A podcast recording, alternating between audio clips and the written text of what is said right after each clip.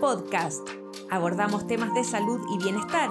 Conversamos con nuestros especialistas de clínica alemana acerca de temas relevantes y contingentes para nuestra comunidad. Estamos contigo para educarte.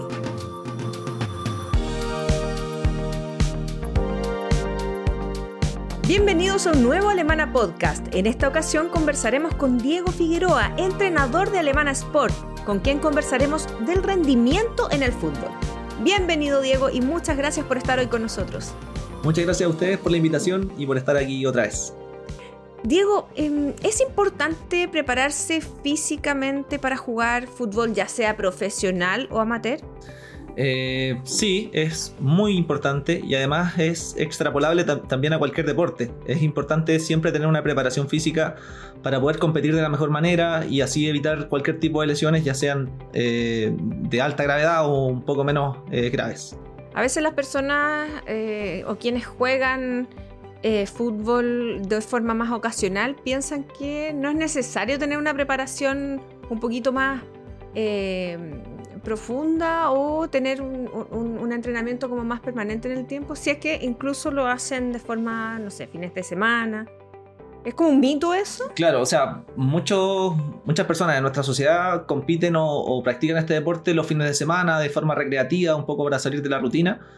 Pero créeme que si todas estas personas tuvieran una preparación física óptima, eh, obviamente lo pasarían mejor. Sería un, rendimiento dentro de la cancha mucho más eh, perceptible en cuanto a rendimiento, en cuanto a, cantidad de minutos que puedan jugar y obviamente van a evitar las lesiones y además van a poder jugar durante más tiempo, que esa es la idea de lo que buscamos todos futboleros. Claro, eh, eh, es más probable lesionarse si es que eh, vas solamente el fin de semana a jugar sí, una vez al menos. Y, y, además de lesionarte, cualquier tipo de lesión que puede ser muscular, algún tipo de ligamento, algún E15, también hay riesgos en cuanto a lo cardíaco que obviamente es una condición física que no está del todo bien, eh, te asumes y te, enfrentas a un, partido de fútbol que obviamente tiene intervalos, hay momentos de alta intensidad donde me voy a exigir a una máxima velocidad en busca de un balón o quizás en un contragolpe, donde necesito que mi cuerpo esté al 100% para poder ganar el partido y obviamente ayudar a mi equipo.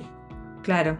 ¿Y cuáles son las lesiones más comunes en el fútbol y también cómo poder evitarlas? Bueno, anticipamos un poquito el tema de entrenamiento. Eh, las lesiones más comunes del fútbol se podrían clasificar en dos, grandes grupos, que son las traumatológicas, que están asociados a un golpe o algún tipo de contacto fuerte con el rival o con algún compañero. Las lesiones no traumatológicas pueden estar asociadas a cualquier tipo de lesión en el tejido blando, que pueden ser desgarros, micro desgarros en, nuestras fibras musculares y también a los tejidos de nuestros tendones.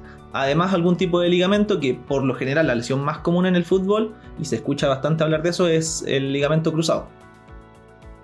Y esto incluso puede llegar a, inhabilitarte de jugar un buen tiempo, ¿cierto? Sí, totalmente. De hecho, la, lesión de ligamento cruzado son por lo menos seis meses fuera de las canchas. Y, con un reintegro deportivo bien realizado. Claro. ¿El entrenamiento es genérico para todos? ¿Todos deberíamos tener más o menos el mismo entrenamiento si es que jugamos fútbol? Eh, claro, en el mundo del fútbol tenemos claro que, que te voy a hablar de fútbol 11 contra 11. Hay diferentes posiciones y cada una de estas posiciones tiene un rol dentro del juego. Y cada uno debe tener unas características eh, importantes para poder eh, cumplir el rol a cabalidad. Eh, tenemos que los defensas tienen que ser un poco más fuertes y capaces de mantener su capacidad aeróbica durante todo el partido. Los atacantes tienen que ser rápidos, los mediocampistas tienen que ser capaces de cubrir toda la cancha. Por ende, obviamente no podemos prepararlos a todos de la misma manera. Cada uno tiene que tener un entrenamiento que sea con cinco variables importantes que, quiero mencionar. Que un entrenamiento debe ser continuo, debe ser específico, individualizado, progresivo y alternado. ¿Qué quiero decir con esto? Que un entrenamiento al ser continuo no debo perder eh, durante el tiempo que estoy preparándome físicamente para competir ningún tipo de pausa en ningún momento que deje de entrenar, porque así voy a perder los beneficios que el mismo entrenamiento te está entregando específico, como ya lo mencioné, debe ser orientado para lo que necesito eh, como jugador. Eh, individualizado que es para uno como persona. Yo como delantero puedo ser muy diferente a otro tipo de delantero, necesito otro tipo de entrenamiento. Debe ser progresivo porque tengo que ir viendo muy bien las cargas que voy a aplicar en mi deportista y cómo las voy a aplicar en el tiempo y obviamente con una alternancia, que es el último concepto que mencioné, donde tengo que lograr alternar los grupos musculares que voy a entrenar y obviamente las capacidades que quiero mejorar con el entrenamiento. Por ejemplo, para los jugadores que son más, más amateur, de, de manera más recreacional, ocasional, ¿es suficiente solamente correr durante la semana, practicar running para estar bien preparado para enfrentar un partido de fútbol? Eh, mira, el, correr durante la semana, el running, eh, lo que uno busca mejorar con eso es la capacidad aeróbica, o sea, la resistencia que voy a tener durante el partido. Y esa es una de las cualidades que voy a ocupar dentro de la cancha.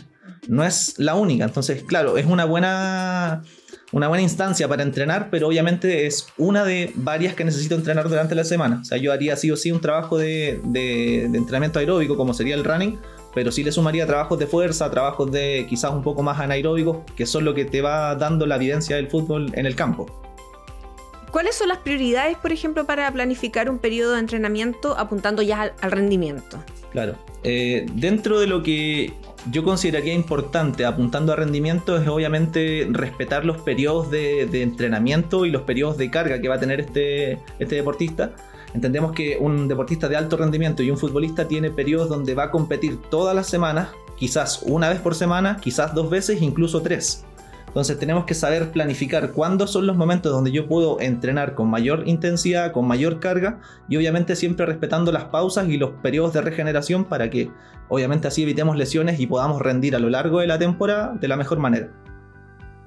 ¿Y el rendimiento solamente em, prima el entrenamiento físico? ¿También existe alguna otra variable que es importante considerar? Eh, obviamente una de las variables más importantes es el entrenamiento físico. es importante tener una buena capacidad física, pero obviamente esto va acompañado tanto de una buena nutrición, una buena mentalidad asociándolo a la psicología y obviamente esto lo que a veces no se rescata y no se valoriza tanto es el descanso, los tiempos de, de recuperación que están asociados a las horas de sueño y no solamente a la cantidad de cuántas horas duermes, sino que qué tal es la calidad de esas horas que tú duermes.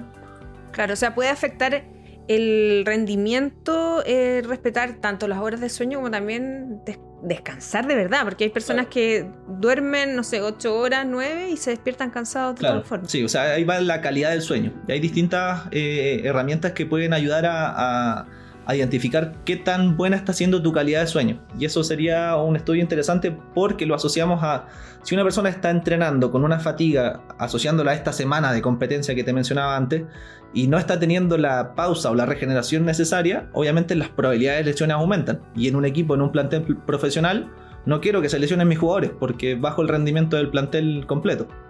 Claro, ¿y qué pasa con la flexibilidad en el fútbol? Eh, ¿Cómo se trabaja? ¿Es necesario trabajarla? ¿Y qué tan importante es también? La flexibilidad está asociada principalmente, si tengo una mejor y, buena flexibilidad en, en, un futbolista, está asociada a que voy a tener menos lesiones. O sea, hay clubes y equipos, incluso jugadores por su parte eh, en específico, que por su cuenta hacen sesiones completas de flexibilidad porque necesitan tener un buen rango en sus grupos musculares y en las articulaciones para así poder rendir dentro del campo. Y obviamente, si tengo un deportista que tiene una buena flexibilidad, voy a tener un deportista que no se lesiona. Y eso en todo plantel conviene. ¿Esto te beneficia, por ejemplo, en las caídas, en los cambios de dirección? Claro, Piensa que si dentro del campo, dentro del fútbol, que es un deporte de multidirección, estamos en constantes eh, aceleraciones y desaceleraciones en distintos planos. Entonces necesito tener que mi cuerpo esté preparado para desacelerar y volver a acelerar en distintos planos de la forma más eficiente posible sin caer en algún tipo de guince o alguna lesión. ¿Y cómo podríamos, por ejemplo, organizar la semana de un futbolista? ¿Cómo se organizaría y se podría planificar? Eh, si entendemos la semana a un futbolista a nivel alto de competencia, entendemos que va a tener un, momento de la semana donde va a competir, que por lo general es los fines de semana, sábado o domingo. Eh, los días posteriores a la competencia son días de recuperación, son días donde hay bajas cargas, días donde el deportista se centra quizás en repasar los errores cometidos durante el partido, donde hay una retroinspección tanto personal como grupal para volver a mejorar a la siguiente semana a la mitad de semana podría haber una sesión de entrenamiento, pero obviamente con las cargas adecuadas para que el día de la competencia que se acerca el próximo fin de semana no llegues con algún tipo de fatiga asociada a esta sesión que, estás entrenando. Y los días más próximos a la competencia son entrenamientos mucho más tácticos, mucho trabajo con balón y entrenamientos un poco más eh, pensados en la dinámica del juego y no tanto en la preparación física en general porque ya estás inserto dentro de un periodo de competencia. Los entrenamientos de carga más alta son en periodos de pretemporada donde buscamos sí o sí mejorar las cualidades físicas del futbolista que, no te permite eh, preparar eh, entre semanas. ¿Y cómo, por ejemplo, podría organizar tu semana de preparación una persona que juega en, en fútbol más amateur? Por ejemplo, en ligas. Claro, o sea, se podría organizar de la misma manera, solamente que un poco menos, un poco menos eh, compleja.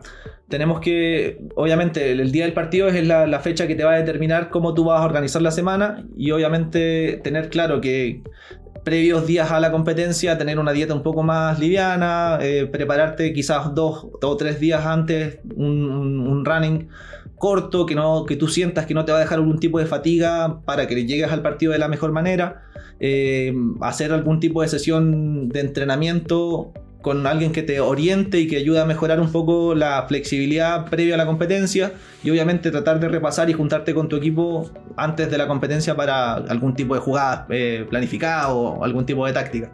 No planificar, por ejemplo, entrenamientos que te dejen adolorido, porque hay, muchas personas que también entrenan, eh, no sé, eh, practican otras disciplinas o van a CrossFit o al, o al gimnasio. Sí, ahí es donde podríamos tener problemas, porque eh, si tú llegas a, competir, que es el momento donde tú piensas rendir al 110%, que quieres sí o sí conseguir la victoria, y llegas con algún tipo de fatiga o molestia, vas a tener algún tipo de probabilidad de lesiones, porque obviamente estás con tu cuerpo fatigado, no vas a rendir al 100%.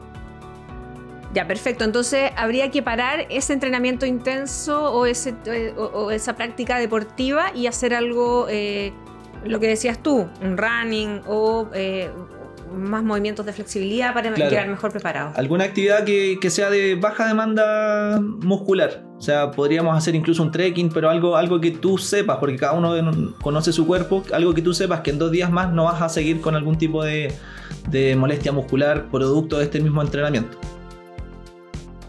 Diego, ¿alguna recomendación para quienes nos estén escuchando, les interese este tema o vayan a empezar a practicar en algún equipo, que, se empiecen a interesar un poquito más? Eh, sí, o sea, la, recomendación siempre es que preparen su cuerpo siempre para la competencia, que utilicen la indumentaria correspondiente, que, si van a jugar en una cancha de pasto eh, blando, que ocupen, los zapatos correspondientes, también en una cancha de pasto sintético que obviamente, además de, toda esta preparación física, mental, nutricional, que disfruten el juego, que al final el fútbol es, algo muy interesante tanto para el desarrollo personal como para el desarrollo grupal.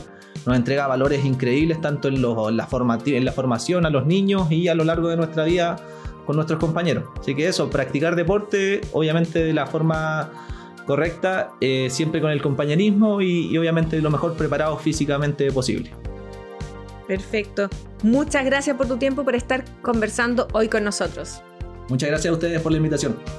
Por nuestra parte nos despedimos y les recordamos activar las notificaciones y compartir este contenido entre sus contactos familiares o quienes crean que esta información sea de su interés. Hasta una próxima ocasión y nos encontramos en un nuevo Alemana Podcast.